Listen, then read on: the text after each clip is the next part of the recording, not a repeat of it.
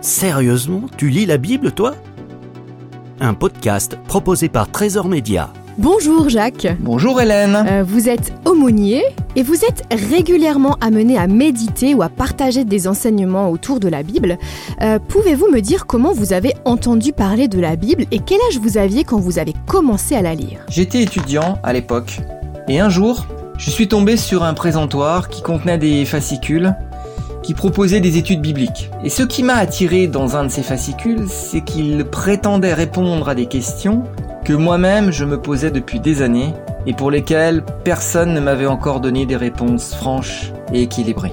Donc cela fait bientôt 35 ans que je parcours ces pages et que j'en remplis mon esprit. Alors depuis ce jour, euh, vous lisez la Bible tous les jours.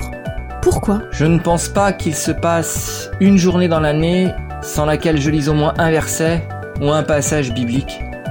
En fait, c'est devenu un besoin.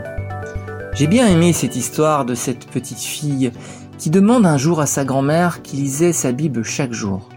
Pourquoi lis-tu la Bible tous les jours? Tu ne la connais pas encore par cœur? La grand-mère regarda l'enfant et lui dit Va chercher de l'eau dans cette corbeille. Et quand elle revint avec la corbeille, celle-ci était vide, car l'eau avait fui par les trous. La grand-mère expliqua tu vois hier cette corbeille, elle a été salie par les pommes de terre que j'y avais déposées. L'eau que tu as été chercher, l'a nettoyée, bien qu'elle se soit écoulée. La corbeille est comme ton cœur. Chaque jour, il se salit par le mal qui peut y entrer. Et l'eau est comme la Bible. Elle lave ton cœur, même si tu ne retiens pas toujours ce que tu as lu. Un grand merci Jacques.